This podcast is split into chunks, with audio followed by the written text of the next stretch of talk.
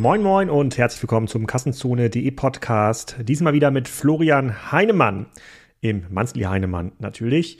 Wir haben uns Hilfe geholt. Dr. Theo Pham und Stefan Wenzel erklären Florian und mir, wie Shein funktioniert, diesem sensationellen Geschäftsmodell aus China, die aber gar nicht in China verkaufen, wie ich im Podcast lernen musste, die irgendwo zwischen 20 und 30 Milliarden Umsatz gemacht haben dürften in diesem Jahr. Wir versuchen das auch im Podcast herzuleiten und die na, Salando, Sarah, About You doch deutlich in die Ecke drängen. Warum das so ist, erklären wir im Podcast und wir sind noch gar nicht dazu gekommen, alle Neuigkeiten zu Shein zu besprechen. Vorgestern haben sie in Köln einen Pop-Up-Store gelauncht. Vielleicht war ja einer von euch dabei und kann uns so ein bisschen Feedback geben. Schreibt uns gerne an alex.kassenzone.de. Es wurde auch diskutiert in den Medien, dass Shein überlegt, ein Marktplatz zu werden, also ein Marktplatz, wo auch Drittmarken, Dritthersteller Ware handeln können. Das würde vielen der Thesen widersprechen, die wir im Podcast aufgestellt haben.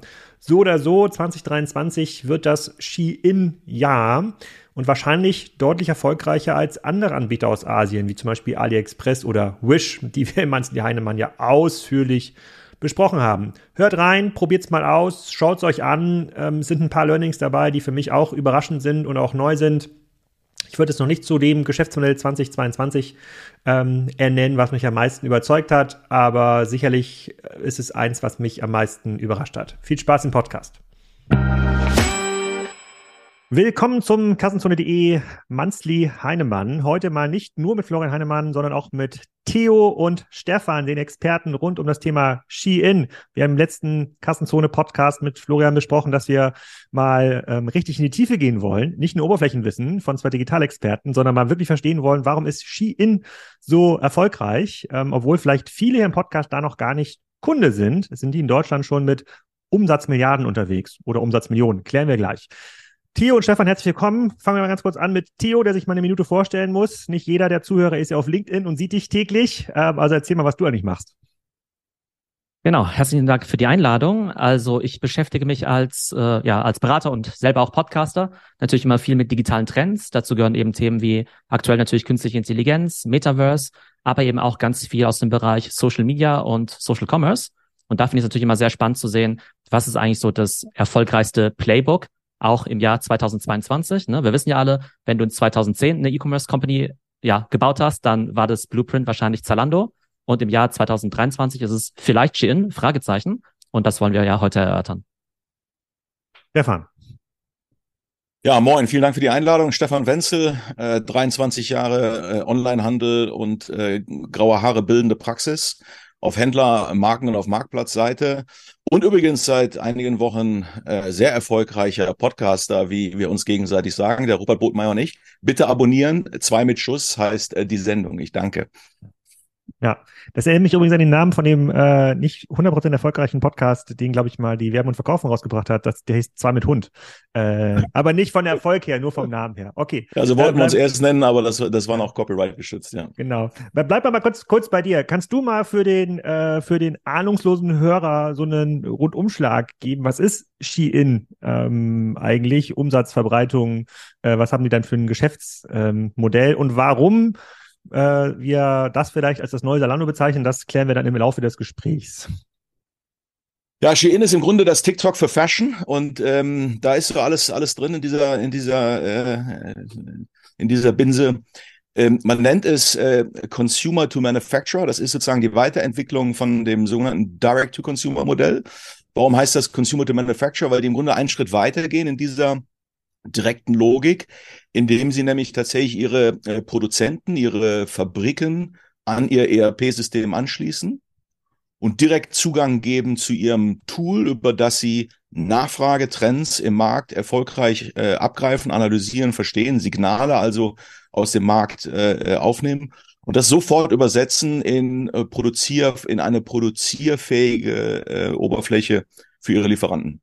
So und daraus entsteht etwas, Fast Fashion war so vier bis sechs Wochen, äh, äh also haben, haben es geschafft von, von Monaten des Vorlaufs aus vier bis sechs Wochen, dieses ganze Thema äh, vom Design zum lieferfähigen Produkt zu reduzieren. Dann kam Ultra Fast Fashion mit dem Behus dieser Welt.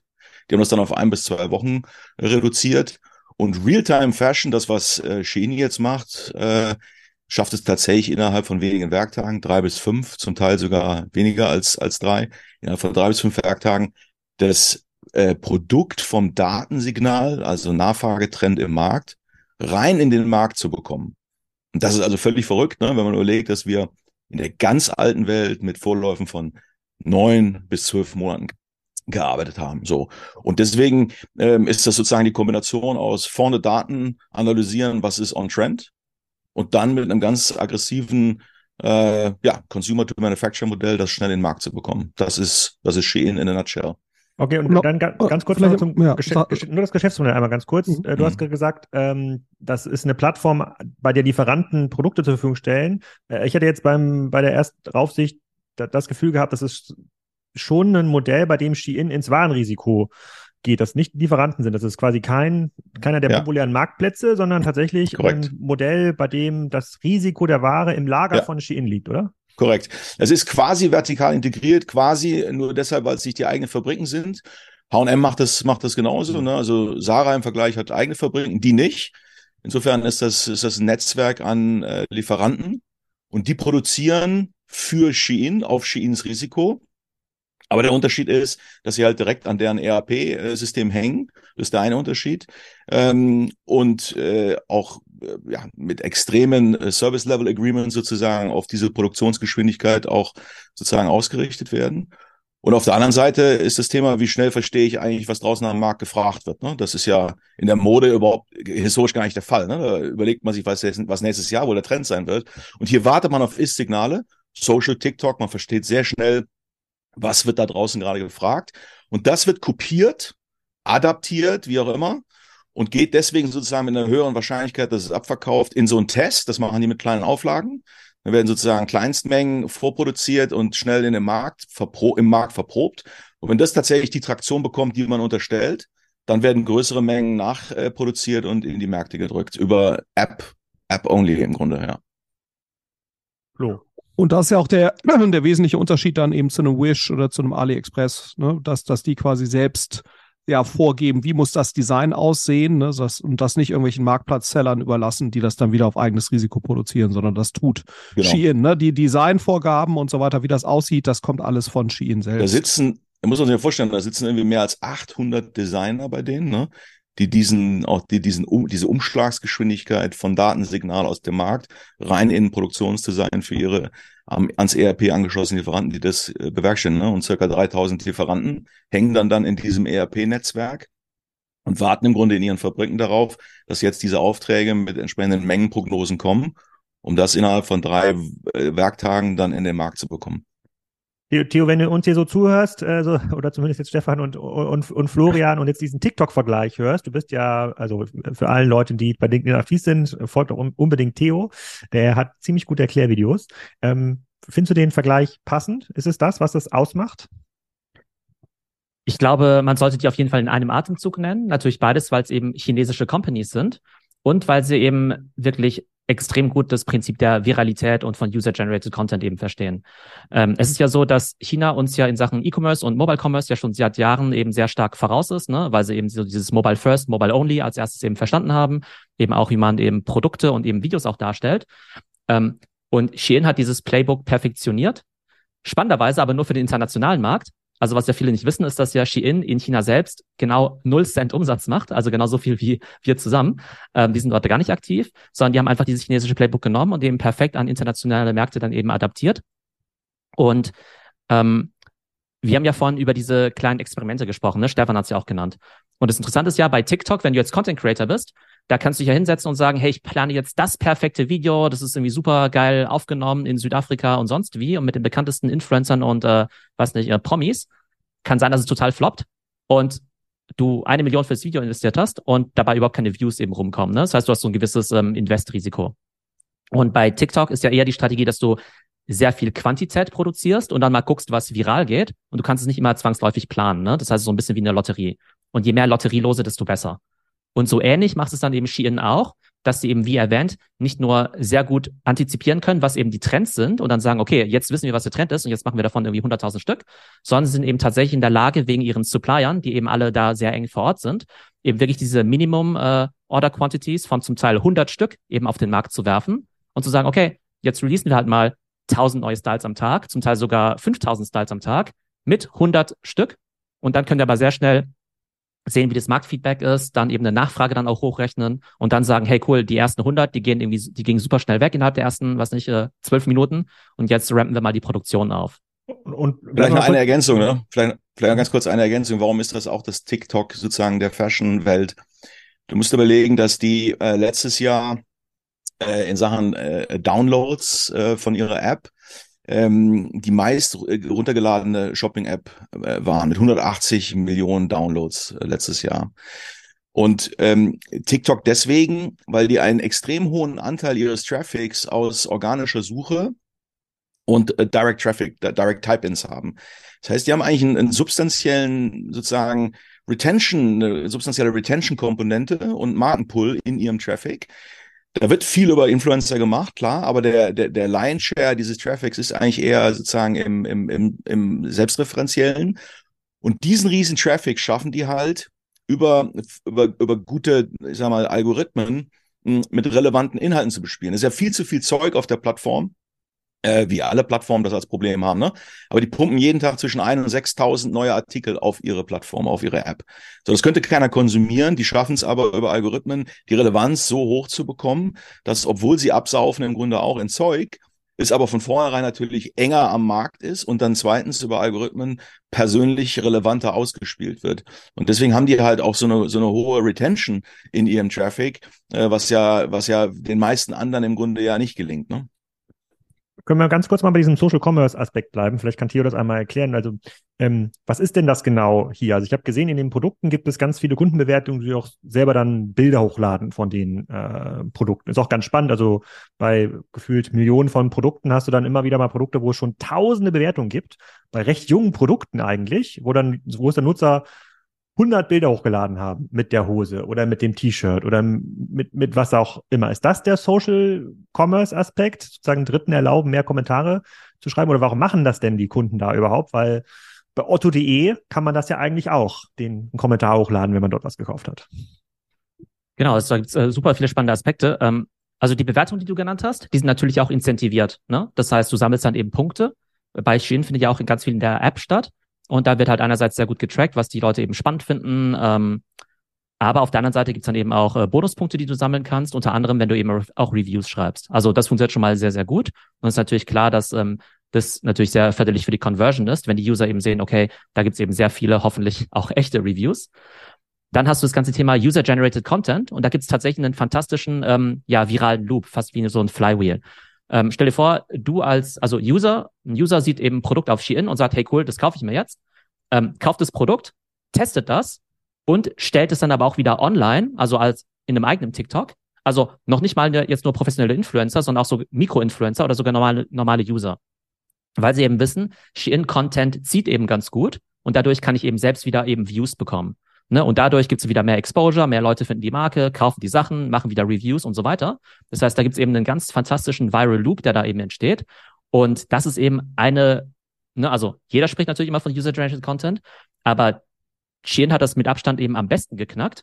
Und ich habe mal so ein paar Zahlen recherchiert, einfach mal Views bei TikTok für relevante Brand-Hashtags. Ne? Ähm, da kannst du einfach immer in die, bei TikTok in die Suche rangehen, eben die Brand eintippen und dann siehst du eben, okay, auf das Hashtag gibt es so und so viele Views. Zalando 500 Millionen Views auf TikTok, H&M 500 Millionen, ASOS anderthalb Milliarden und zum Beispiel Shein 60 Milliarden. Ne? Also Shein kriegt halt 30 mal so viele Views wie ASOS, Zalando und H&M zusammen offenbar, die ja jetzt auch nicht so schlecht sind im Marketing eigentlich, die jetzt ja auch nicht irgendwie so äh, Mom-and-Pop-Shops sind ohne Marketingbudget.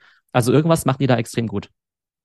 Crazy. Florian, ähm, du weißt ja, dass wir relativ lange die Geschichte von Wish mitverfolgt haben, die ja nicht so gut ausgegangen ähm, ist. Die haben ja nämlich kein Geld verdient äh, mit der einzelnen Bestellung. Wenn ich jetzt hier auf den Online-Store von Wish gehe, sehe ich Produkte für irgendwie drei Euro. Logistikkosten kommt immer noch oben drauf. Das war bei Wish mal zwischenzeitlich anders. Es gibt nämlich sogar einen Pop-Up-Store in Köln. Mich morgen, habe ich gerade gesehen hier in der Werbung.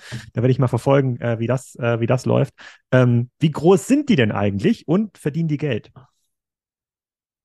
Ja, das ist, äh, da, also nach meinem Verständnis ist es, ist es so, dass die, äh, was war das hier? äh, die zahlen 40 Milliarden ähm, äh, na, ah, im ersten, ersten Halbjahr 2021, ne, 40 Milliarden MBB. Ähm, das wären dann, wie viel ist das, Theo, durch, aktuell? glaube ich, ne?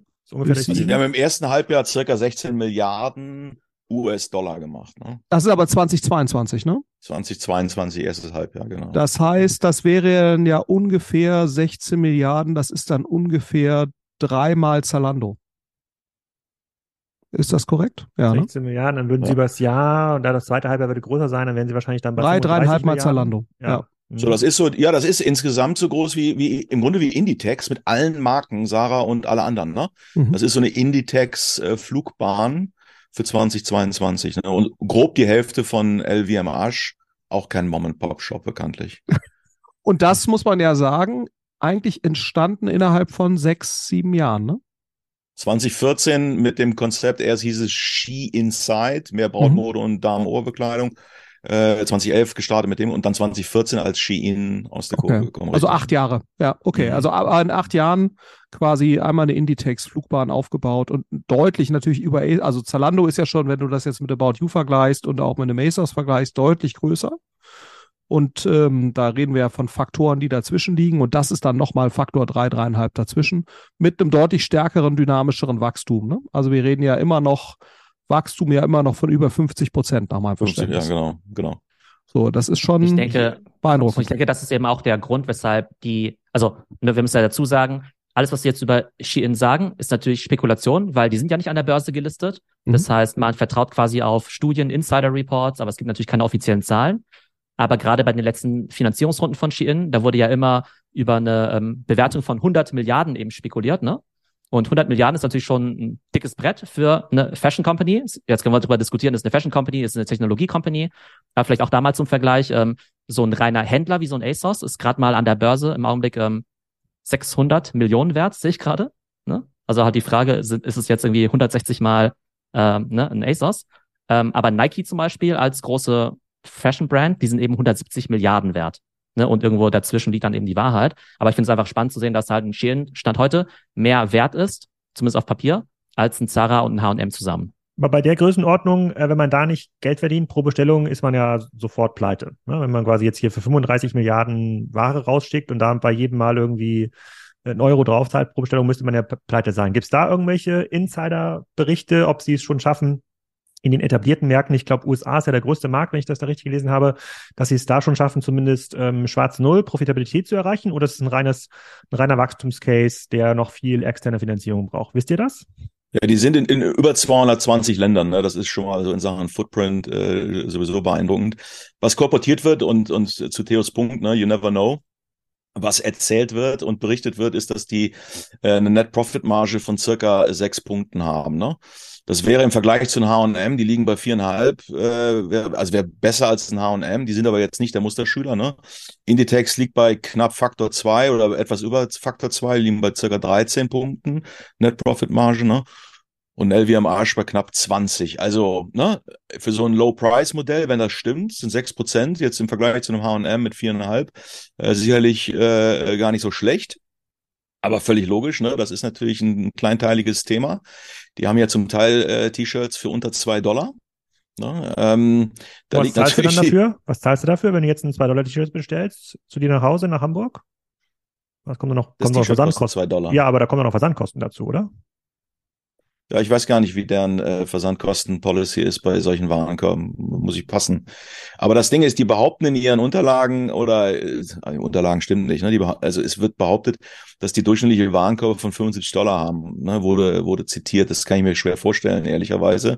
Ähm, aber das ist natürlich genau das Thema. Ne? Wie groß sind die Warenkörbe? Denn bei aller Effizienz, äh, die sie in ihrer in ihrer äh, Manufakturlogik haben, trotzdem muss die Klamotte irgendwie zum Kunden. Ne? So, jetzt gehen sie schon mit ihren Logistikthemen gehen sie nach Europa. Ne? Die sitzen also schon in verschiedenen europäischen Standorten. Ähm, das heißt, ne, dieses Thema Direct Shipping from China, das haben sie wohl auch gemerkt, dass das sich äh, schwerlich rechnet und ja auch immer schwieriger wird. So, jetzt ziehen sie also ihre Bestände nach Europa. Das ist jetzt auch nicht so toll, äh, ich sag mal, fürs, fürs, für die Flexibilität dieser ganzen Warenbewegungen. Aber ja, wenn es stimmt, sind sie äh, höher profitabel äh, als ein H&M. Und was natürlich glaub, echt beeindruckend ist bei dem Ganzen, muss man, muss man auch sehen, ähm, anders als unsere Freunde von Wish, die ein massives Problem haben, was Retention angeht, hast du hier halt angeblich über 50, 55 Prozent ähm, ähm, äh, Repeat Purchase äh, Rate äh, und wahnsinnig viele Orders, also auch nochmal deutlich mehr, als das jetzt ein Zalando hat oder so. Also die im Schnitt wohl angeblich 10 pro Jahr. Ne? Und in USA sogar 13 pro Jahr. Ähm, also das wäre schon Wahnsinn, äh, wenn, wenn das wenn das stimmt. Äh, ich weiß jetzt gar nicht, wo, wo ein Zara liegt oder wo ein H&M liegt, ehrlicherweise. Äh, ich weiß nicht, ob ihr das, äh, das wisst, aber ja. das ist natürlich schon beeindruckend. Ich habe gerade mal hier ein paar ein Paket, wollte ich schon sagen, ein Produkt im Warenkorb gelegt und auf Lieferung äh, gerückt. Das ist hier internationaler Versand. Da, ähm, das kann ich, ähm, das ist jetzt ein Produkt 15 Dollar, irgendwie so eine Plüschweste. Äh, die kann ich, wenn ich es im Paketshop abhole, ist ein 10 Werktagen Paketshop, ist kostenlos. Wenn ich es mhm. äh, mit dem Economy-Versand nehme, das sind dann 22 Werktage. Das muss ja auch mit dem Flieger kommen. In 22 Werktagen kann man ja nicht von China hierher schiffen, oder? Das muss ja irgendwie, mhm. naja, auf jeden Fall, das wären dann ein Euro äh, 50 äh, und Expressversand 6 bis 10 Werktage wären dann äh, 6,99. Also immer noch fantastisch wenig. Ist nicht wenig. ganz kostendeckend. Ja. ja. ja, aber immer noch fantastisch wenig. Mhm. Ähm, und ähm, ich, ich frage mich trotzdem, wie es funktioniert, weil das ist ja, ähm, ich, möchte daran erinnern, dass quasi der erste Podcast, den ich mit Flo aufgenommen habe, 15. April 2014 haben wir gesagt, wer mit seinem Sortiment 1 zu 1 gegen Zalando und Co. konkurriert, hat keine Chance. Das war der Podcast. Ja, jeder hatte quasi großen Respekt, dass man diesen, diese, sozusagen diesen Skalenvorteil, den Zalando sich online aufgebaut hat, nicht einholen kann. So, und jetzt sitzen wir hier acht Jahre später, achteinhalb Jahre später in dieser Runde, wenn ich mir das so angucke, als äh, was da Shein macht und wenn diese Zahlen so stimmen, die Theo genannt hat, also Views oder Aktivitäten bei TikTok, Downloads in den App Stores, da ist ja quasi Shein öfter mal auch auf Platz eins, sowohl bei ähm, Google als auch im, im Apple App Store in verschiedenen Ländern. Puh, dann wäre ich jetzt eigentlich ungern ja. in der in der Inditex-Position. Ja. wir sehen es ja wahrscheinlich. Was, Mach du, Theo. Ja. Sorry. sorry. Äh, genau, weil du ja vielleicht auch gerade Zalando erwähnt hast. Ich glaube, es ist halt auch wichtig, natürlich Shein dann vom Geschäftsmodell einzuordnen. Wir wissen ja, dass Händler ja kein tolles Geschäftsmodell haben, weil die Marge natürlich sehr gering ist. Ne? Also die müssen ja irgendwie Ware einkaufen und dann haben sie Abschriften und so weiter. Das heißt, die Cost of Goods Sold sind natürlich enorm bei dem Händler und deshalb ist ja eigentlich klar, dass die kaum Marge haben. Und in der Theorie ist es ja so, dass D2C natürlich besser sein muss, ne, weil irgendwie eigene Produkte, niedrige COX und so weiter. Ähm, jetzt haben wir ja nur in den letzten Jahren gesehen, dass es ja diesen D2C-Hype ja gab mit äh, Casper, äh, Warby Parker und so weiter, dass alles irgendwie nette Companies waren, aber die konnten eben nicht skalieren. Ne? Da war irgendwann mal Ende, weil der Markt nicht groß genug war. Es gibt halt nur so, so und so viele Berlin und San Francisco Hipster, die jetzt halt vielleicht so ein äh, Horizon Studios Koffer kaufen wollen. Und dann gab es natürlich auch Probleme in der Skalierung des Online-Marketings, weil die eben keine, keinen viralen Loop hatten, sondern halt trotzdem sehr teuer Customer Acquisition auf Facebook, Instagram und so weiter machen mussten, ja. Und was die, und was jetzt Shein vielleicht schafft, Fragezeichen, ist eben zu sagen, wir nehmen Geschäftsmodell D2C, was natürlich einem Händler deutlich überlegen ist, und skalieren aber jetzt in zweierlei Hinsicht. Einerseits, wir haben eine viel größere Zielgruppe, nämlich nicht nur irgendwelche, weiß nicht, äh, Berliner Hipster, sondern eben Gen Z, was halt gigantisch ist. Und wir skalieren ihr Marketing, nämlich nicht irgendwie, ich weiß nicht, Custom Acquisition irgendwie 24 Dollar und irgendwie, ähm, äh, ne, dass wir das wieder refinanzieren in den nächsten drei Jahren, sondern wir machen eben diese viralen Loops und kriegen nicht kostenlose Reichweite, aber extrem viel organische Reichweite über TikTok. Und ich glaube, das sind so diese Key-Unterschiede zwischen einem Shein und einem traditionellen Händler wie einem Zalando oder diesen, ich sag mal, äh, kleinen bis mittelgroßen D2C-Brands, die wir in der Instagram-Ära gesehen haben. Ja, ich würde noch einen draufsetzen. Ne? Die haben natürlich, also kolportiert wird, dass sie eine Marketing-Kosten-Umsatzrelation von acht Prozent haben. Ne? So, wenn das stimmt, ist das schon mal eine Ansage bei den offensichtlichen Effekten. Also die sind ja sehr effektiv in ihrem Marketing und wenn die Kur stimmt, mit acht Prozent ja auch äh, kompetitiv effizient. Das ist das eine. Dann schaffen sie es mit diesen äh, geringen relativen Marketingkosten eine hohe Wiederkaufsquote und eine Retention anscheinend zu generieren. Ist ja auch im Grunde die Achillesferse bei den meisten anderen Modellen, die wir diskutieren. Dann schaffen sie es, ähm, waren Rohertragsmargen, die ich nicht kenne oder die nicht kommuniziert werden, aber sicherlich waren Rohertragsmargen aus dem Glatter zu produzieren, die den anderen nicht gelingt. Da kommen wir sicherlich nachher noch zu, Stichwort soziale, äh, sag mal, äh, Kollateralschäden und, und Arbeitsbedingungen. Ne? Aber die, die produzieren natürlich viel günstiger und sind quasi vertikal integriert. Das heißt, Warenrohertrag ist höher. Äh, und wenn Sie es jetzt hinbekommen, dieses Modell sozusagen vorne in der Nachfrage äh, mit, ihrem Market, mit ihrer Marketing-Effizienz und der höheren Warenrohertragsmarge bei besserer Retention als viele anderen, wenn Sie das hinbekommen, ähm, dann haben Sie ja noch einen weiteren Hebel, der Ihnen äh, hier Wind unter die Flügel äh, schiebt. Und das ist, dass Sie dadurch, dass Sie vorne schlauer sind in der Nachfrageidentifizierung, äh, schneiden Sie locker 20 bis 30 Punkte Überhänge weg und damit auch Abschriftnot. Ne, die produzieren halt weniger Schrott, weniger Ratemal-Inventar, weil sie vorne Signale besser interpretieren, Kleinstmengen verproben, deeskalieren. Und dadurch hast du in der G&V natürlich auch nochmal einen Hebel, wenn du weißt, dass die durchschnittliche Fashionbude 20, 30, zum Teil 40 Punkte Überhänge hat, die entweder mit, mit äh, äh, hohen Rabatten weggedrückt werden muss oder zum Schluss anders irgendwie äh, los, los äh, ähm, ja, in den Markt oder vernichtet werden muss. So. Und diese, ne, wenn du die, diese Komponenten alle aufaddierst, sind die schon an wesentlichen Hebeln irgendwie mit guten und anderen äh, Konzepten äh, am Start. Ne? Das, das, äh, das kann dann schon fliegen. Kann, können wir ganz kurz nochmal das Thema Zielgruppe ähm, eingrenzen, weil die Dokumente, die ich jetzt mir gelesen habe oder die Insider-Informationen sprechen ja dort äh, sozusagen über Kategorien deutlich bei Fashion hinaus. In den USA haben wir zum Beispiel eine sehr starke Home- und Living-Kategorie, also ein bisschen dieser West-Wing-Kladderadatsch, ja, Tischdeckchen, kleinere Möbel, so Kram, den man halt so Tassen, den man halt zu Hause braucht. Wenn man jetzt auf die ähm, Shein-Webseite geht und die Weihnachtskategorie sich anschaut, übrigens noch alles lieferbar vor dem Fest, ähm, äh, auch unfassbar ähm, breit. Ähm, die Erfahrung, die ich gemacht habe im, im Freundeskreis, ähm, war, dass auch ähm, äh, Muttis da für ihre Kinder irgendwelche Ballettkleidchen bestellt haben. Ja, so ein gelbes Ballettkostüm gibt's halt nicht bei Sarah oder bei Piken Kloppenburg. Wenn man da mal online schaut, dann das ist ja so ein spezifisches Produkt. Ja, das ist so, das hat, das ist so longtailig.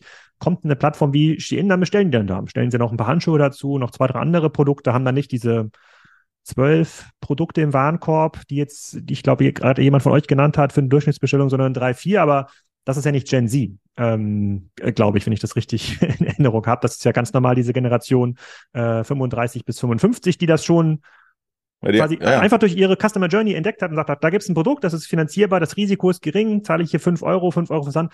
Was soll passieren? Wo ist das sozusagen? Und deswegen ist ja die, das ist ja schon mitten in der Salando-Zielgruppe. Oder sehe ich das falsch? Aber, aber das sind die beiden. Ne? Du hast Gen Z auf der einen Seite und die zweite Zielgruppe, sprechen Sie auch drüber, sind Frauen und Eltern mit Kindern 1 bis 15. Ah, okay. So, das sind so die beiden, die beiden äh, großen, großen Zielgruppen für die. Ne? Wer von euch hat denn schon mal bei Shein gekauft? Zum ersten Mal schweigen in diesem Podcast. ich kaufe gleich was äh, sozusagen in dieser, in dieser Weihnachtskategorie. Ich probiere das. Ich habe ich hab bei AliExpress, ich habe bei AliExpress was äh, gekauft für meine Tochter und das ist ein süßes äh, Kuscheltier. Und dann kam tatsächlich ein Bausatz. Ich habe den noch hier, den kann ich gerne mal im Nachgang zeigen. Es kam ein Bausatz. Also die Erfahrungen mit Direct-to-Consumer aus Fernost, äh, die Begeisterung hält sich in Grenzen, vor allem bei meiner Tochter. Ja, aber Alex, was du gesagt hast, also das mit den, also vielen Produktkategorien ist auf jeden Fall extrem relevant sieht man ja auch bei H&M und auch bei Zara, ne? Also H&M Home und so weiter, die sind ja auch ganz gut in diesem ja, mhm. Living- und Accessories-Bereich unterwegs. Ähm, ich arbeite zum Beispiel auch viel mit Beauty- und Kosmetikfirmen zusammen. Und wenn du jetzt anschaust, dass ähm, bei Shein es auch She Glam gibt, also quasi deren Beauty-Ableger davon, da haben dann natürlich die, ich sag mal, affordable ähm, Beauty-Marken, die kriegen natürlich auch so ein bisschen das Muffensausen, weil sie wissen, okay, gut, äh, wir müssen jetzt erstmal verstehen, wie TikTok überhaupt funktioniert. Und die sind natürlich ah. schon riesig auf TikTok und pushen auch in den Markt rein. Und das Spannende ist ja, wenn du dir jetzt mal so diese durchschnittliche deutsche Einkaufsstraße mal vorstellst, dann siehst du ja einerseits so diese Fast Fashion Geschichten, H&M Zara, dann eben, ich sag mal, diese Butlers Depot Einrichtungsdinger und dann natürlich auch, ähm, ja, Beauty-Produkte, Douglas oder auch noch niedrigpreisigere Sachen. Und ich glaube, ja, Shein will natürlich diese, ich sag mal, Shopping Mall unter einer jetzt eben sehr bekannten Marke dann eben auch abbilden wenn das funktioniert, ist das natürlich für Lifetime Value schon extrem spannend. Also wenn man mal überlegt, ne, ich meine, wenn das wirklich stimmt, die, die Zahl, die ja kursiert ist, dass 75 Prozent Fashion ist oder 70 und, und der Rest äh, Home and Living und Cosmetics, ich meine, dann reden wir äh, dann nochmal von irgendwas sieben bis zehn Milliarden außerhalb der Fashion-Kategorie, ne, äh, äh, relativ zeitnah. Und das ist natürlich schon äh, auch im Kosmetikbereich wäre das ein sehr, sehr ernstzunehmender Player von der Größenordnung, der dann den Markt wahrscheinlich einen Ticken größer macht, wegen Affordability, ähm, aber natürlich äh, ganz klar auch den anderen äh, ordentlich was wegnimmt. Ne? Also, und äh, wenn man sagt, 36 Prozent des Umsatzes in den USA oder, oder ein Drittel grob, ähm, dann reden wir immerhin von äh, wahrscheinlich dann in, im nächsten Jahr deutlich über 10 Milliarden ähm, Umsatz, die quasi dann anderen Playern äh, weggenommen werden. Stefan, du bist ja mit anderen Playern noch gut ver verbandelt. Du warst ja bei eBay, Tom Taylor. Ist das quasi, wenn du da mal in einem Netzwerk so rumhorchst, ist das schon ein relevantes Risiko, was dort gesehen wird, wo man sagt so, uh, da wird uns jetzt hier von unten, äh, wir hatten bisher Angst vor H&M und Co. oder vor Kick meinetwegen. Äh, jetzt kommt hier aber jemand, vor dem wir richtig Angst haben müssen. Ja, die Branche, äh, wir mal, zeichnet sich nicht durch äh, schnelle Erkennen, Erkennung und, und äh, flinkes Handeln aus, sagen wir es mal vorsichtig, ja. Also von daher gibt es sicherlich einen oder anderen, der sich da eine Schläfe kratzt, was das da ist äh, im Rückspiegel. Ähm, ich glaube, dass eher die, die, äh, ich sag mal, Price Plays äh, da aktuell so ein bisschen, also ne, etwas an, mit Körperspannung hinschauen. Ich glaube, im Großen und Ganzen ist das noch nicht erkannt. Ähm, aber äh, das ist ja oft so, ne? Zalando hat man auch äh, lange belächelt und äh, wurde dann eines Besseren belehrt. Äh, und so könnte das hier auch sein, ne? Man muss immer natürlich, ne, also siehe Wish, ne? Man muss immer aufpassen, sind, wie, wie valide sind die Zahlen, wie, wie nachhaltig wird das jetzt weitergehen, ne? So das Thema Bad Buyer Experience darf man auch nicht unterschätzen, ne? Was, was da verkauft wird unter dem Überbegriff Mode, sind zum Teil Karnevalskostümartige Qualitäten, ne? Du darfst nicht nah am offenen Feuer stehen, sonst steht dein äh, Ballerina-Kleid auch schnell mal in Flammen. Das äh, Brautkleid hält auch wahrscheinlich nur die zehn Minuten vorm Altar und danach löst sich das in Wohlgefallen auf. Waschen brauchst du das alles nicht, was du da kaufst das wird es wahrscheinlich nicht lange überleben. Das sind alles Dinge, wenn du da den Bogen überspannst auf der Suche nach wahren Rohrtrag, dann kann das auch schnell kippen. Wish ist ja unter anderem auch daran gekippt, dass das im Grunde mehr ein Gamification-Thema war. Was bekommst du, wenn überhaupt? Und da gibt's Risiken, deswegen äh, vom Haken sind die für mich nicht. Äh, viel Skepsis habe ich dann natürlicherweise ein Stück weit auch. In der Branche ist es aber als, als, als äh, Thema, glaube ich, äh, noch nicht in der Breite angekommen.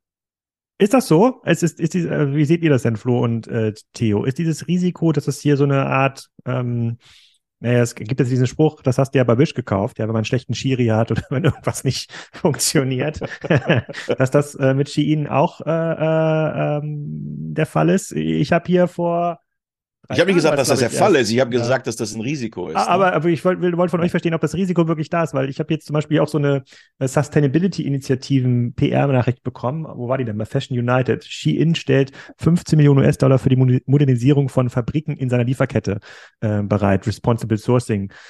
Ich meine, die, die Leute bei Shein sind ja auch nicht doof. Die werden ja wahrscheinlich ein Interesse haben, dass die Wiederkäufer äh, dort, dort hoch sind. Theo, wie siehst, wie siehst du das? Siehst du da diese Wish-Gefahr, dass wir das bald sagen? Oh, hast du das bei Shein gekauft? Lieber, lieber geh, geh lieber weg vom Lagerfeuer? Also ich glaube, bei Shein haben wir ja was Spannendes und zwar so ein bisschen so dieses Gen Z-Paradoxon, dass auf der einen Seite Gen Z natürlich schon, also ich würde schon sagen, umweltbewusster ist als jetzt so andere Generationen und natürlich auch mehr Wissen hat über Sustainability und ähnliches, ähm, was sie aber nicht davon abhält, irgendwie ja große Shein-Fans zu sein. Das heißt, auf der einen Seite wird dann, äh, weiß nicht, vielleicht dann nicht die Plastiktüte genommen, was ja sehr löblich ist, und auf der anderen Seite dann eben viel bei Shein gekauft. Nee, die also wird dann angezogen, die Plastiktüte, ja. genau, die wird angezogen. Das ist ein bisschen paradox. Ähm, ich glaube, also wie Stefan ja schon gesagt hat, diese großen ähm, Händler oder Fashion Brands, die sind ja nicht besonders innovativ und bis da mal die Einsicht kommt, ist es ja meistens zu spät. Und ne, vor 10, 12 Jahren haben ja auch Leute gesagt, naja, Schuhe übers Internet verkaufen funktioniert gar nicht. Und was ist eigentlich SEM, SEO, Online-Marketing und so weiter? Und ich glaube, den gleichen Fehler machst du jetzt halt nochmal in Grün dass äh, natürlich Shein als Wettbewerber jetzt abgetan wird, von wegen, naja gut, das ist ja irgendwie eh nix und das, hat, das ist wahrscheinlich nicht nachhaltig, also vom Geschäftsmodell und vielleicht äh, vom äh, ökologischen Footprint. Ähm, aber ich glaube auch, dass das Thema Marketing und ähm, ja, TikTok einfach massiv unterschätzt wird, ja. Also ich meine, das ist jetzt ja nicht nichts besonders Neues, jetzt zu sagen, dass TikTok wichtig ist, aber ich habe ja vorhin diese Zahlen genannt. Ich habe ja vorhin gesagt, TikTok hat 60 Milliarden Views auf, also ähm, Shein hat 60 Milliarden Views auf TikTok und H&M eben 500 Millionen. Ne? Das ist irgendwie Faktor 120. Das heißt, de facto gibt es die Marke H&M auf TikTok jetzt eben nicht, ja. Und da gibt es ja über, über eine Milliarde User. Und ich, aus meiner Sicht eben keine starke TikTok-Präsenz zu haben, ist halt wie wenn du in den 80er Jahren jetzt keine, weiß nicht, überhaupt keine Fernsehwerbung gemacht hättest. Ist, als ob du jetzt keinen Store hättest in der Innenstadt oder irgendwie keine eigene Webseite.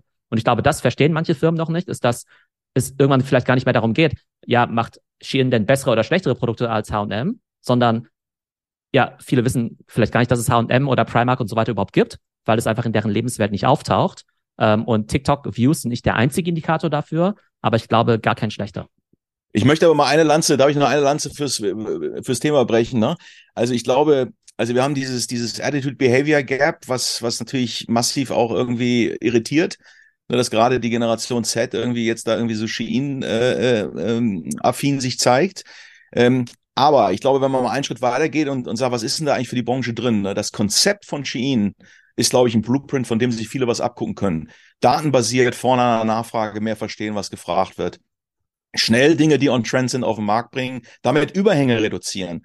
Damit tut man ein, also damit leistet man ja einen riesen Beitrag letzten Endes auch zum Thema Umwelt. Wenn man das dann sozialverträglich äh, in Europa produziert, vernünftig sozusagen auf Nachhaltigkeit achtet, dann in der Kette, in der Lieferkette und allem, was dazu gehört. Aber das Konzept, vorne gut zuzuhören, was will eigentlich die, die, die Kundin? um dann weniger äh, sozusagen ins Blaue hinein zu produzieren und mit Rabatten wegzudrücken. Also da ist ja eine Menge Musik für die Branche drin und die 20, 30 Punkte Überhänge, die lasse ich zumindest mal als als als Hypothek, die lasse ich mal hier auf dem Tisch. Ne? Da kann sich die Mar da kann sich der Markt mit beschäftigen. Hm, aber wenn, wenn jetzt ähm, Graf Wenzel im äh, Strategieworkshop für den ähm, H&M-Vorstand vortanzen und wir das jetzt erzählen, Jungs, guck mal, ihr müsst das, äh, ihr müsst kleinere Chargen produzieren, die müssen sofort verfügbar sein, ähm, dann sagen wir am Ende, ach übrigens, eure ganzen Läden, die taugen für dieses ganze Ding gar nichts. Die, äh, die sind nur ein, ähm, nur ein Klotz an Bein. Da würde ich doch sagen, dass fast alle, die aus der Ladeninfrastruktur-Sicht kommen, dazu gehören natürlich Inditex, dazu gehört ein H&M, dazu gehört ein Piken Kloppenburg, das ist das Gegenteil von schnell. Die können irgendwie viermal im Jahr oder zehnmal im Jahr so ein bisschen Sortiment äh, äh, tauschen, aber nicht zehnmal am Tag. Ähm, die sind doch die sind doch lost, oder? Würde dir was einfallen ja, ja, als, als H&M-Berater? Nein, aber das ist ja völlig klar. Das ist ja genau das Thema, warum die, die Generation Realtime Fashion, ne, sozusagen TikTok für Fashion, das ist ja genau App First, App Only, ne, datenbasiert, äh, Social. Also das ist ja genau das Spielbuch ein neues Kapitel sozusagen im, im, im Fashion-Geschichtsbuch. H&M und andere hängen viel zu sehr an, an, an analogen Formaten, haben damit Blei im Rucksack, hohe Fixkostenquoten in der G&V, Warenrohrträge passen nicht mehr. Also das ist auf jeden Fall zumindest für ein, für ein H&M ist das problematisch. Die sind hängen am Haken. Sarah performt ja nach wie vor gut. Ne? Also da ist sozusagen, es ist eher dann eine Antithese. Ähm, aber auch den würde ich nach vorne raus, die Skalierung über, über Brick and Mortar, würde ich den äh, nicht empfehlen weiterhin. Und Shein zeigt, wie ein Online-Only, Mobile-Only, datengetriebenes Modell äh, grundsätzlich funktioniert. Ich weiß, das müsste halt nur jetzt mal ESG-freundlich irgendwie äh, adaptiert werden. Ne? Das hätte was. Wobei die These ja auch dann wäre, äh, Alex, ich glaube, was man schon hinbekommen könnte, ne, als, als äh, Zara oder auch als HM, dass man eben stärker diesen Online-App-First-Ansatz verwendet, um rauszufinden, was sind denn die Styles, die dann wirklich funktioniert, äh, funktionieren, auch etwas über ein paar Monate und die dann eben in die Läden gibt, ne? dass man quasi das Testing in einer sehr starken App, Mobile First Umgebung macht und dann das, was gut funktioniert, in die Läden äh, äh schiebt. Also der Ansatz ist ja durchaus, ich meine, das ist ja das, was sie jetzt aktuell ja auch schon machen und dass man einfach sagt, man beschleunigt diesen Ansatz, äh, in, äh, in, indem man eben äh, ein Ökosystem schafft, ähm, was so funktioniert wie Shein. Ist aber, aber und, ne, Florian ist aber im Grunde dadurch ein Logistikmodell, ne? Und dann wird mhm. der Laden zum, zum, zum Pickup-Point und damit zu einem Logistikkonstrukt, weil eigentlich ja alles, was dann Discovery und so weiter äh, statt, ne, das hat eigentlich. Das findet dann online statt, absolut. Ja. ja. Hm. Aber okay, dagegen spricht, also ich meine, wenn du jetzt einen 10 Jahres Mietvertrag hast, ist das ja, ja wahrscheinlich ja, äh, the das best thing you can do, ja? Okay, dann, dann, Augen, dann, Augen auf bei der Vertragswahl. Dann drehen wir mal das Rad ein bisschen weiter, weil sozusagen ähm, wir denken jetzt natürlich aus unserer Alterskohorte raus, äh, wie beraten wir Piken Kloppenburg, aber Gen Z sozusagen ähm, sieht ja auf dem Salando, was jetzt schon 16 äh, Jahre alt ist, das ist ja für die das Piken Kloppenburg. So, und wenn jetzt äh, Theo von Salando. 14 Jahre, 2008 gegründet, aber ja. Äh, 14, 14, genau. Mhm. Ähm, Hast recht. Ja, ich bin wirklich diese Jahreszahlen immer, wenn das dann über, über, über, diese Zehnersprünge hinweg, dann wird's immer, wird's immer ein bisschen schwammig. Egal. Aber wenn Theo jetzt eingeladen wird vom Salando-Vorstand, ja, das ist ja im Grunde genommen so wie der Piken-Kloppenburg-Stand damals für uns. Ja, wo man sagen musste, guck mal, seid so wie Salando, müsste man jetzt ja sozusagen, müsste die nächste Beratergeneration Salando gehen und sagen, seid so wie Shein. Ja, ihr müsst quasi die, diese Dinge äh, machen. Siehst, siehst du da, siehst du da eine Chance, Theo, dass sie das irgendwie machen, adaptieren können? Weil die sind ja, die haben ja nicht das Ladenproblem, aber die haben ja ähm, doch ein relativ altes Handelsproblem. Genau, also ich glaube, also ich glaube, Zalando wird ja immer primär ein Händler sein. Also jetzt einfach jetzt so viel, ähm, weiß nicht, äh, Own-Label oder sowas, werden sie ja nicht schaffen. Die werden jetzt ja nicht irgendwie 40 Prozent Own-Label schaffen können mit ihren Zalando-Kollektionen. Das heißt, ich glaube, diese Option haben sie nicht.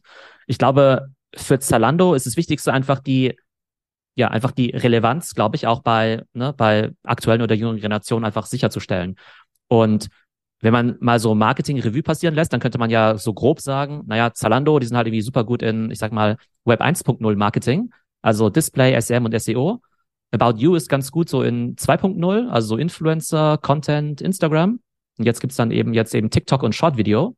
Und ähm, das können einfach die anderen nicht besonders gut. Ne? Und ich glaube, jetzt heutzutage zu sagen, gerade wenn man auch sieht, dass Instagram ja auch versucht wird, auch versucht mit Reels quasi TikTok eben zu kopieren, sieht man eigentlich schon, dass ähm, Video First, jetzt auch nicht eine sensationelle Neuheit, aber dass Video First einfach extrem wichtig ist und dass es wichtig ist, ähm, zu sehen, dass diese Viralität eben das Relevante ist. Ne? Also ist ja vollkommen, also in dieser TikTok-Welt ist ja vollkommen egal, wie viele Follower du eigentlich hast. Du kannst ja 10 Millionen Follower haben und dein Video kriegt trotzdem irgendwie nur 100 Views, weil der Algorithmus einfach das Video nicht gut findet.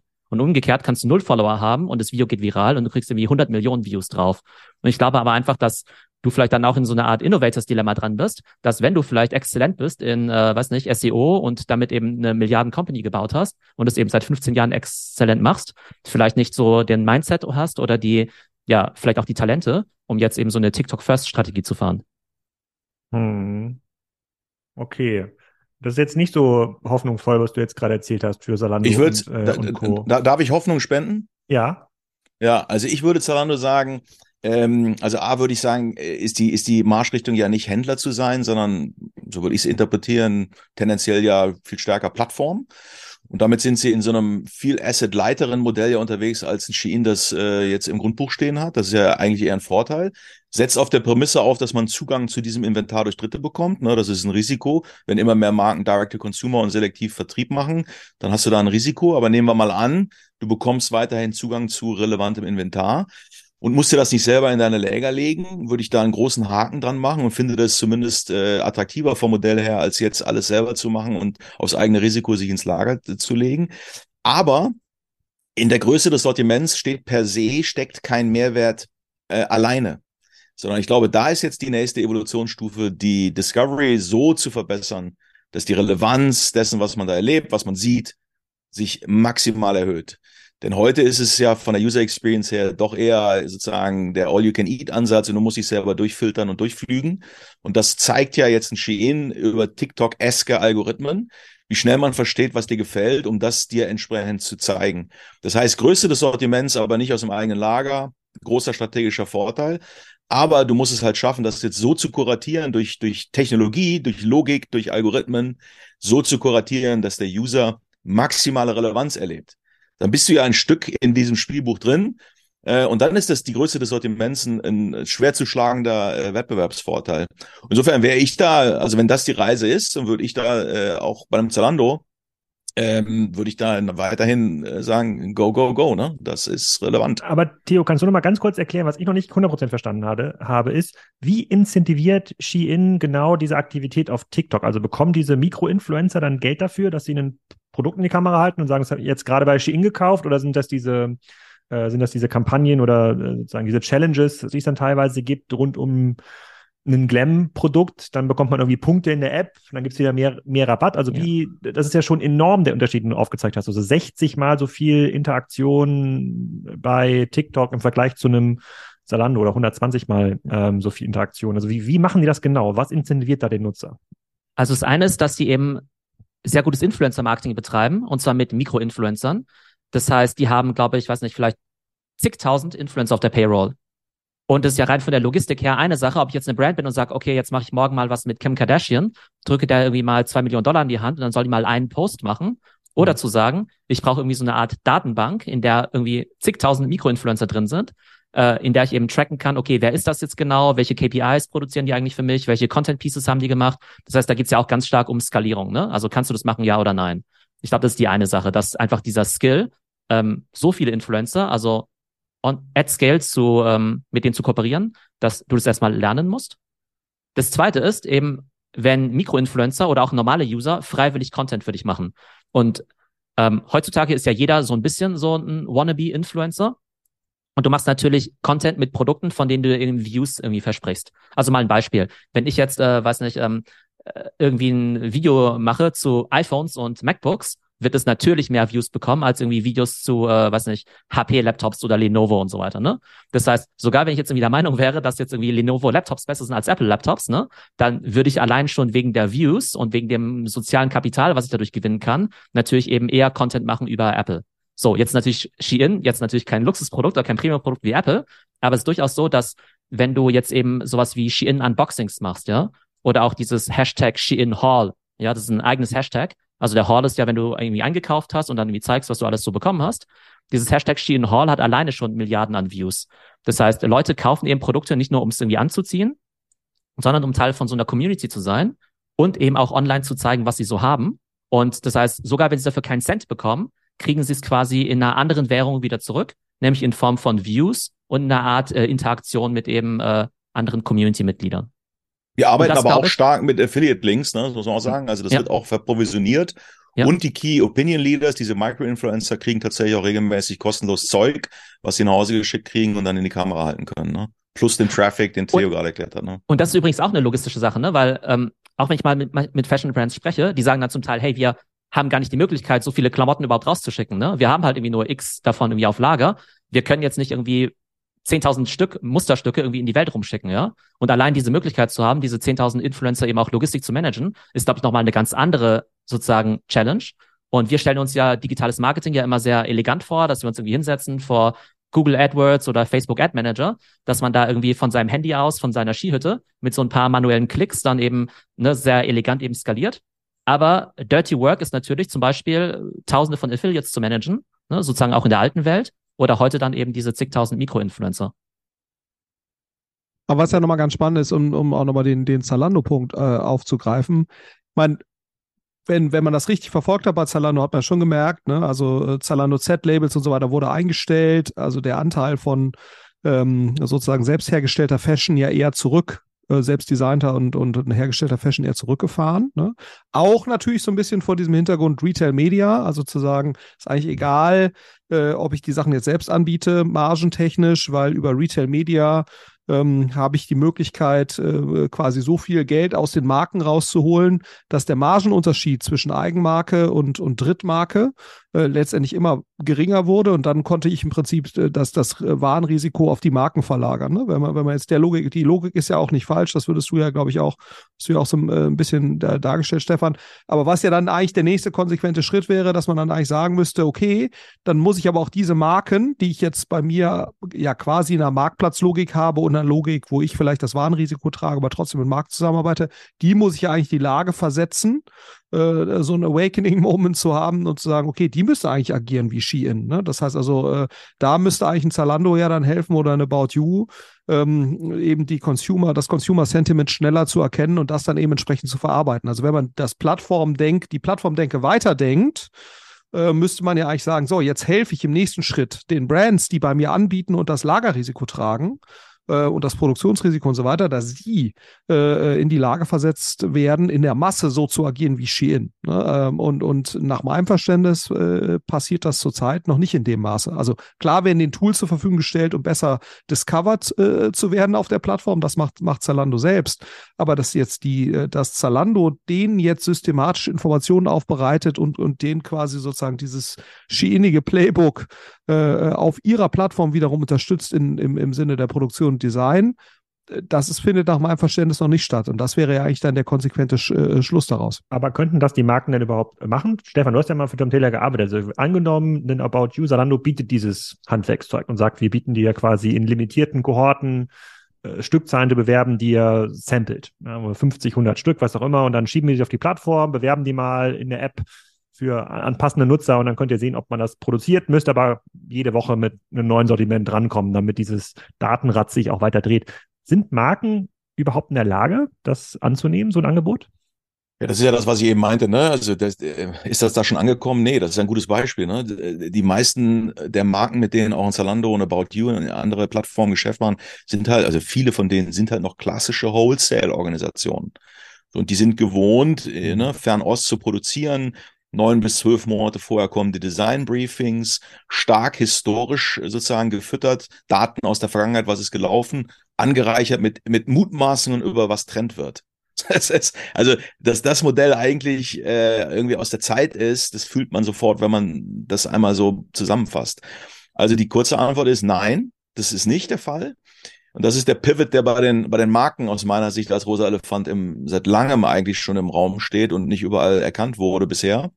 Ähm, die müssen enger an die Nachfrage ran. Die, die, und das ist im Grunde der Schritt mental in, in so ein Direct-to-Consumer oder Consumer-to-Manufacture-artiges Denken. Ähm, und wenn Sie da ankommen, dann können Sie auch Plattformen entsprechend nutzen oder mit Services, wie, wie Florian das ja gerade besch beschrieben hat, ne? sogar Services dann von Plattformen in die Richtung äh, leveragen. So, aber das äh, gefühlt sind wir da zehn Jahre von entfernt. Da mag es Ausnahmen geben, äh, löbliche, aber im Großen und Ganzen äh, ja sehr entfernt. Und wenn der Markt, also wenn der Marktdruck größer wird und, und die Sheins dieser Welt äh, dann auch in Europa äh, Freunde der Nachahmung finden, dann mag sich das beschleunigen. Aber per jetzt ist das halt noch alles sehr, ich sag mal, tendenziell etwas lethargisch in einem wholesale-dominierten Denken. Ich würde gleich nochmal äh, kurz nochmal ein bisschen auf das Thema Nachhaltigkeit äh, nochmal rumdenken. Vorher wollte ich aber euch nochmal ähm, ähm, aufklären über das Thema Makro-Influencer. Ich habe mich nochmal schnell gegoogelt. Kardashians, hast du ja gerade genannt, äh, Theo, als Beispiel. Äh, äh, Chloe Kardashian was spotted promoting Shein 100k Challenge after she was slammed for her unethical fashion äh, choices. War im letzten Jahr. Also offensichtlich haben sie schon äh, auch den einen oder anderen größeren Influencer mal eingebunden in die ähm, Kampagnen. Und in unserer Bubble merken wir ja fairerweise jetzt nicht, was in den USA äh, ähm, passiert. Ähm, bleiben, ich würd, ja? Genau, ein, ein Punkt will ich willst, du, willst du darauf antworten, Theo? Ja.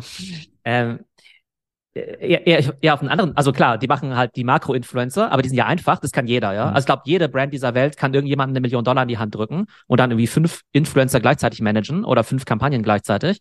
Und die Kunst ist ja, wie gesagt, das mit Zehntausenden zu machen. Ähm, ich glaube, was noch schwierig, also wichtig ist zu verstehen, ist, dass dieses Ultra Fast Fashion ja nicht nur bedeutet, wir können ultra schnell produzieren, sondern dass sich eben auch Trends ultra schnell also verändern und dann auch wieder out sind. Ne? Ähm, Vielleicht eine kleine Analogie. Wir sehen jetzt ja, also ein anderes Beispiel, aber wenn wir jetzt gerade uns die Fußball-Weltmeisterschaft ansehen, ne, dann, ich weiß nicht, gibt es irgendwie Fußballtrikots ne, von der deutschen Nationalmannschaft. Und abhängig davon, was in dem letzten Gruppenspiel passiert, sind die entweder extrem nachgefragt oder wieder extrem out. Und Adidas muss dann um die Hälfte reduzieren. Ne? Das heißt, da sieht man ja auch schon, äh, wie kurzlebig das Ganze ist. Und bei TikTok ist es ja so, da gibt es ja extra diesen Hashtag, der heißt ja TikTok made me buy it. Das heißt, Leute sozusagen so ein bisschen selbstironisch, posten selber unter dem Hashtag, ich habe es eigentlich nur gekauft, weil es halt gerade aktuell bei TikTok ist, ne? Und allein dieser TikTok Make Me Buy It Hashtag hat irgendwie, weiß ich, über 10 Milliarden Views. Das heißt, da gibt es eben gewisse Trends, die sind vielleicht wirklich nur drei Wochen relevant. Und wenn du jetzt aber siehst, okay, es gibt jetzt irgendwie einen Trend, bei dem irgendwie, was nicht, ähm, grün gestreifte Polohemden relevant sind. Es gibt eine globale Nachfrage davon, vielleicht von, ich sag mal, keine Ahnung, äh, 100.000 Stück, aber das ist wirklich nur die nächsten vier Wochen relevant wer kann so eine Nachfrage überhaupt ähm, ne, äh, quasi bedienen. Ne? Und wenn du jetzt eben aus diesen Ultra-Fast-Trends dann einen riesigen Market Share bekommst, irgendwie 80 Prozent, weil du der Einzige bist, der es schnell genug erkennt und auch umsetzt, dann äh, ist ja einfach klar, dass es ein ganz neuer, ja, ein ganz neues Segment ist, was ein traditioneller Player so überhaupt nicht bedienen kann. Also weder von der Erkenntnis her, noch eben von der Produktion. Uh, ähm, kommen wir nochmal zurück zum Thema Nachhaltigkeit. Das ist ja das Musterargument, was jetzt alle, die zuhören und sagen, ach, China ist zwar mein Konkurrent, aber die werden schon wie Wisch vom Markt verschwinden, äh, ähm, weil das ja nicht nachhaltig ist, was die produzieren. Ähm, wenn die jetzt einen Filter einbauen würden, und dann kann man dann filtern für diejenigen, bei denen es dieses, wie hast du das genannt, Attitude Behavioral Gap nicht gibt, sondern die sagen, ich möchte zwar günstig und jetzt auch genau dieses gelbe Ballerina-Kleidchen, aber gerne aus einer nachhaltigen Supply Chain, ja, aus der Fabrik, wo die Arbeiter gut bezahlt wird und die keine schlechte Chemie einsetzen, wo ich das auch mal waschen kann, ohne dass sich die Farbe verändert oder die Größe.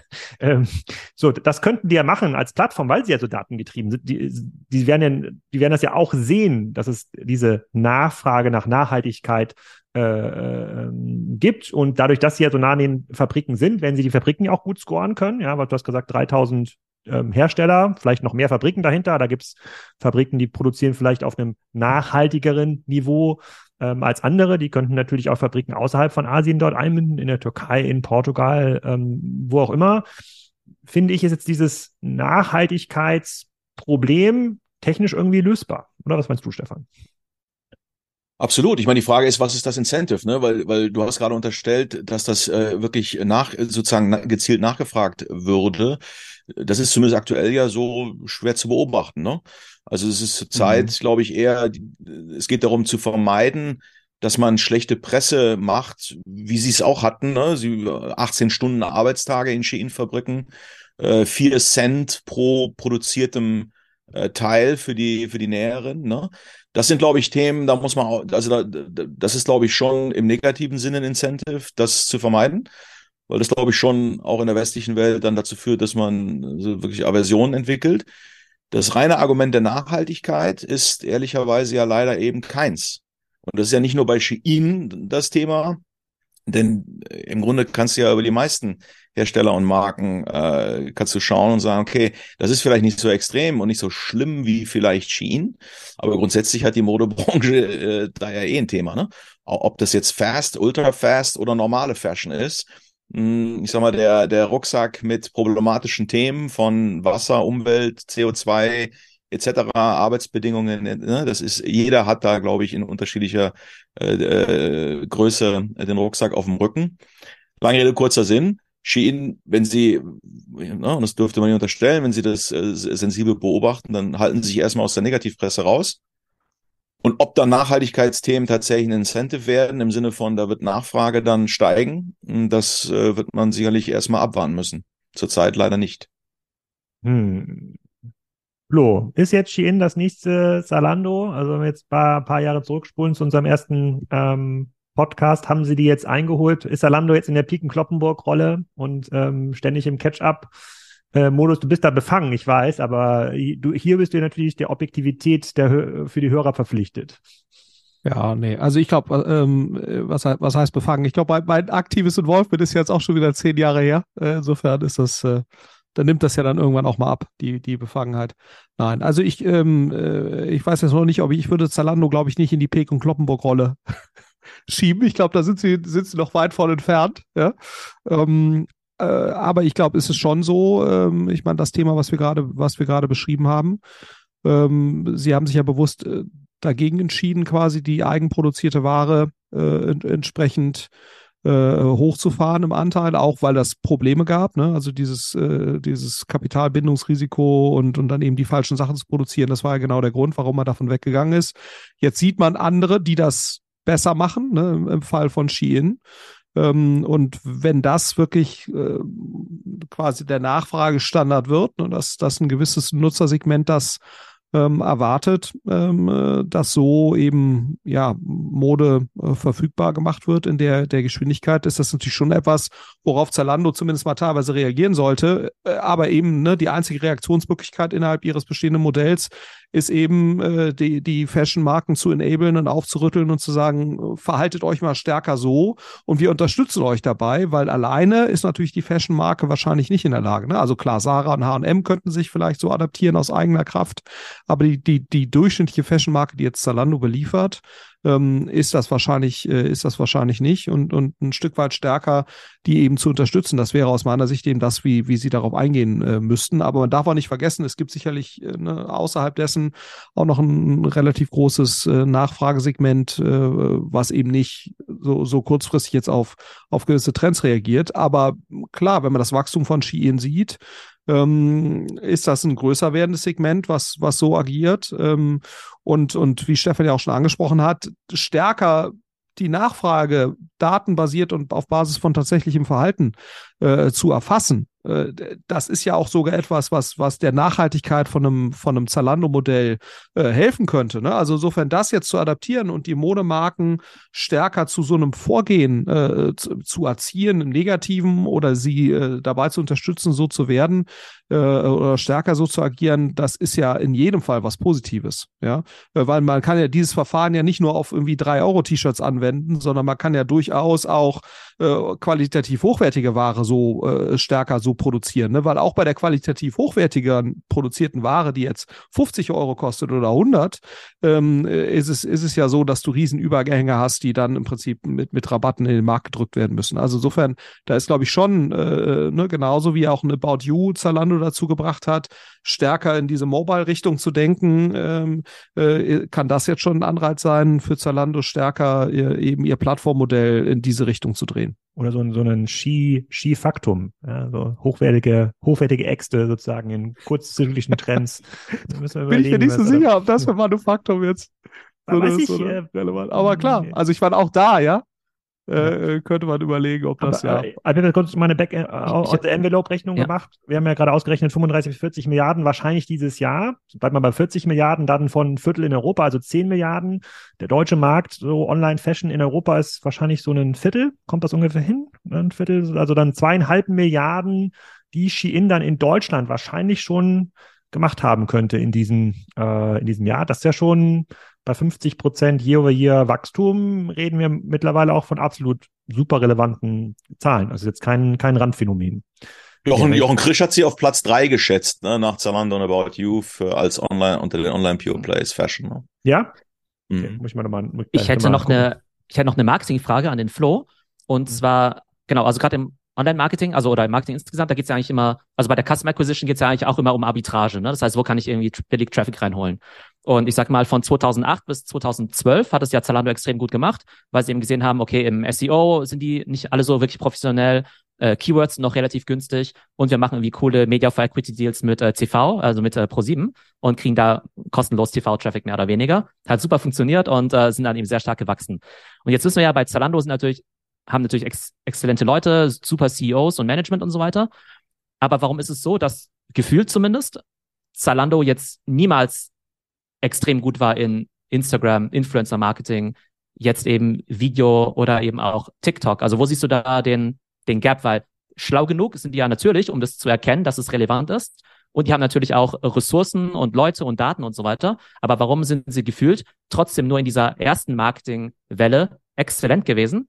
Äh, und haben das andere ja. nicht verpennt, aber zumindest nicht State of the Art. Das ist der Cognitive Behavior Gap. Ja, mal gucken, was der Florian erzählt. Ja, ist, ist eine super, super relevante Frage, ne? Weil ich meine, wie du schon sagst, man hätte ja im Prinzip, man hat ja gesehen bei äh, bei About You, ne, jetzt kommt Mobile und, und, und so weiter und jetzt kommen Influencer und, und, und wieso adaptiert man das nicht einfach?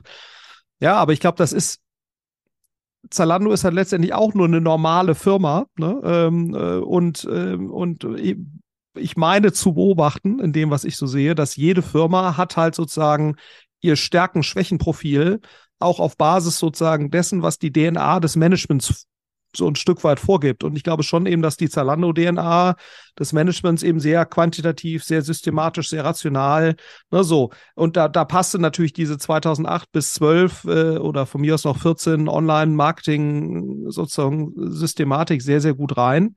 Und ich glaube, du musst es halt dann schaffen, theoretisch, ne, ähm, Leute reinzubringen, die dann wieder für die nächste Welle äh, stehen ne, und die dann eben auch enablen zu sagen, so, jetzt ihr macht das jetzt. Ne, genauso wie es ja letztendlich ein Otto geschafft hat, äh, jetzt das About You Management zu überzeugen, zu sagen, so, ihr baut jetzt für uns den, den Pure Player der nächsten Generation auf, der ja anders Marketing gemacht hat und anders vorgegangen ist, als das jetzt ein Otto.de oder ein Beauprix oder sowas gemacht hat, mit eben About You. Aber das, das hängt halt immer an den handelnden Personen. Ne? Und ich glaube, was Zalando halt nicht gelungen ist, das muss man, das muss man schon sagen, ähm, ist eben diese, diese Personen zu identifizieren, die marketingseitig für diese nächste Generation äh, stehen. Und dabei hat sicherlich dieses Thema Automatisierung, ne, das war was ja etwas, was, was äh, Zalando sehr stark vorangetrieben hat. Äh, könnt, könnt ihr euch vielleicht da nochmal dran erinnern. Sind ja auch relativ viele Leute entlassen worden damals, äh, die auch gemacht haben. Das war ja auch richtig, ne, aus meiner Sicht. Marketing-Automatisierung, der hat ja Zalando auch wieder sehr geholfen die Thematik äh, oder die, die Ansätze, die sie äh, entwickelt hatten, wo sie Pionier waren, die noch mal deutlich effizienter und datengetriebener und so weiter zu machen. Aber was du natürlich mit Automatisierung sehr stark tust und diesem Fokus darauf ist, du manifestierst natürlich Marketingansätze, die du sowieso schon betreibst und, und, und bringst die im Prinzip sozusagen oder, oder äh, gießt die im Prinzip in Prozesse und, und Systeme, die aber natürlich auch dazu führen, dass du diese Ansätze einfach konsequent weiterentwickelst und, und, und, und fortsetzt, aber nicht, dass du äh, besonders gut darin bist, neue Ansätze zu finden. Und ich glaube, was Zalando halt gefehlt hat, ist neue Personen reinzubringen, die dafür stehen und diesen Leuten dann auch die Freiheit zu geben, außerhalb dieses sehr automatisierten, dieses sehr datengetriebenen Ansatzes eben neu, neu zu experimentieren. Und das ist Zalando wahrscheinlich in dem Maße nicht äh, gelungen, was aber auch nicht, glaube ich, so erstaunlich ist, wenn man sich eben äh, die handelnden Personen und, und die starken Personen innerhalb von Zalando anschaut. Trotzdem, ne, das darf man nicht vergessen, obwohl sie das jetzt ja alles nicht so früh hinbekommen haben wie in About You, entwickeln sie sich ja trotzdem weiter ne, ähm, und, und entwickeln sich ja auch rein operativ nicht schlecht. Ne? Also äh, ist jetzt nicht so, dass, äh, dass sie jetzt ähm, gerade im Vergleich zu einem ASOS oder so ähm, jetzt sich jetzt schlechter entwickeln würden. Ne? Aber, aber klar, sie sind eben nicht, äh, sie sind eben nicht Vorreiter bei diesen Entwicklungen. Ähm, aber das gelingt natürlich auch fairerweise nur den aller, aller wenigsten Firmen die nächste Welle oder die nächst, den nächsten großen Ansatz äh, äh, dann nochmal mitzunehmen. Das, äh, das muss man, muss man schon sehen. Ne? Äh, und das ist das, und von diesem Trend kann sich, glaube ich, oder von dieser Entwicklung kann sich, glaube ich, auch Zalando leider nicht abkoppeln. Stefan, was ist deine Zukunft? Äh, Könnte akquirieren. Das hätte, ja. das hätte Zalando, also wenn man sich anguckt, wie geht Facebook damit um, ne? Facebook äh, hat es auch nicht geschafft oder Meta aber kauft sich dann halt Instagram und kauft sich halt WhatsApp ne? ähm, und, äh, und versucht darüber quasi diesen Mangel an Leuten, die dafür stehen, für diese Themen auszugleichen. Ja, und kopiert dann natürlich noch mal viel konsequenter sicherlich als Zalando gemacht hat, äh, die Ansätze von Snapchat oder jetzt eben von TikTok äh, und versuchen darüber quasi den eigenen Mangel an Innovation auszugleichen. Da könnte man sicherlich Zalando vorwerfen, warum akquiriert ihr nicht stärker? Ich meine, die größte Akquisition von Zalando war High Snobiety, wo du dich jetzt, ja, ist nett, ne, so, aber äh, at the scale of Zalando müsste man da nicht mehr machen an, an Akquisitionen oder müsste man nicht viel konsequenter kopieren, was, was da draußen passiert? Sorry, das nochmal ganz als, als Einwurf. Mhm. Äh, guter Punkt, lieber Robert Gens. Äh, nochmal überlegen, warum du Shein nicht gekauft hast. So, jetzt einmal ganz kurz an Stefan. Äh, wenn du jetzt nach vorne guckst, äh, nächstes Jahr reden wir über Shein, war das nächste Wish oder Shein ist das nächste Zalando? Was ist deine Sicht? Also ich glaube eher zweiteres. Also ich glaube nicht, dass die äh, jetzt zumindest auf, auf, auf kurzfristig dem, dem, dass sie nicht wegge, weggewischt werden. Das, das, äh, das wird eher ein Zalando-esker Case. Mm, aber ich glaube, ne, nach vorne schauend, wenn es genug Stimulus jetzt äh, mit sich bringt, dass die Branche wacher wird zum Thema Nachfrage, zum Thema Überhangreduzierung, zum Thema schlauer, schlauer agieren, ähm, dann haben wir schon viel geschafft. Und ob dann Shein letzten Endes durchkommt oder nicht, ist dann auch egal. Ähm, denn der große Hebel ist natürlich, dass die gesamte Modebranche datengetriebener wird, äh, weniger die Umwelt belastet und ehrlicherweise auch nicht in der galoppierenden Kauffrequenz nur das, äh, das Allerheilmittel sieht. Denn letzten Endes, wenn man einmal mal ganz kurz mal auf die planetarische Metaebene gehen darf, ähm, dann liegt natürlich der Hebel auch ein Stück weit in äh, weniger Konsum und nachhaltigerem Konsum. Wenn ich das mit einem guten Datenmodell und einem vernünftigen Geschäftsmodell zusammenbringe, dann würde ich sagen, äh, schauen wir in eine rosige Fashion zu. Dann nehme ich aber nochmal dein Argument, danach fragt aber keiner. Ja, ja, ja okay. so, äh, und vielleicht nochmal eine äh, äh, sozusagen private Frage außerhalb von Shein an, an Theo hier für äh, Stefan, Flo, Flo und mich. Sollten wir denn mit unseren Inhalten bei TikTok aktiv sein? Beziehungsweise bist du bei TikTok aktiv und auch erfolgreich? Also wir sollten alle viel, viel mehr bei TikTok machen. Ähm, oh. Allein deshalb, weil ne, also wer, wer sind dort die Zuschauer, ne, die Audience sind ja mittlerweile schon, ähm, ich sag mal so bis, bis 40, also, also Gen Z und Millennials sind da mit dabei. Und ich glaube, es ist nicht unwahrscheinlich, dass Instagram ziemlich bald das Schicksal von Facebook erleiden wird. Ne, also ich halte es für total realistisch. Also jetzt schon, wenn du mit jungen Leuten sprichst, da gibt es viele, die haben gar kein Instagram mehr. Ne? Das heißt, äh, wenn du eben bestrebt bist, Endlich Leute bin ich unter, mal Vorreiter. Ja. Wenn du, wenn du bestrebt bist, glaube ich, Leute und unter, was nicht, äh, was nicht, 50 zu erreichen, glaube ich, ja, ist es bald gar, ist es bald alternativlos, glaube ich, auf TikTok zu sein. Und das sieht man ja auch schon an vielen VCs, ne, ähm, dass die ja auch auf TikTok unterwegs sind, um dort eben junge Gründer eben anzusprechen. Beratung und Investmentbanker, wo kriegen die ihre Young Professionals her? Das sind ja auch Leute, die jetzt irgendwie 25, äh, 30 Jahre alt sind. Ähm, also auf jeden Fall ist da die Präsenz extrem wichtig. Ich glaube, das Schöne für uns ist ja, dass äh, TikTok einerseits ein Kanal ist, aber auf der anderen Seite auch ein Format. Einfach Short Video. Das heißt, ähm, noch vor zwei Jahren hättest du gesagt, na ja, ich mache jetzt diese Short Videos, aber ich weiß ja nicht, ob meine Audience auf TikTok ist. Und jetzt kannst du halt sagen, okay, ich mache Short Video, Und Short Video wird auch von Reels, von Instagram Reels gepusht, wird von Facebook gepusht. Kann ich ja auch bei äh, Instagram, äh, bei LinkedIn posten und so weiter. Also ich glaube, die Frage wäre erstmal nach dem Format. Und auch wenn du dir jetzt sowas anschaust wie den All-In-Podcast, die machen jetzt ja auch schon kurze Snippets ihres Podcasts, weil sie auch wissen, okay, äh, wie niemand discovert jetzt einfach mal so einen äh, 90 Minuten Longform-Podcast. Aber wenn wir quasi so Highlight-Sequenzen klippen können und auf TikTok posten, dann erreichen wir eben auch dadurch unsere Zuhörer. Also von daher eindeutige Antwort äh, ja. Und wir sehen eben ganz viele Leute, die eine ganz klare Business-Audience haben, wie eben VCs oder Tech-Podcaster, die eben auch ähm, sowohl das Short-Video-Format als auch TikTok als Plattform für sich entdecken.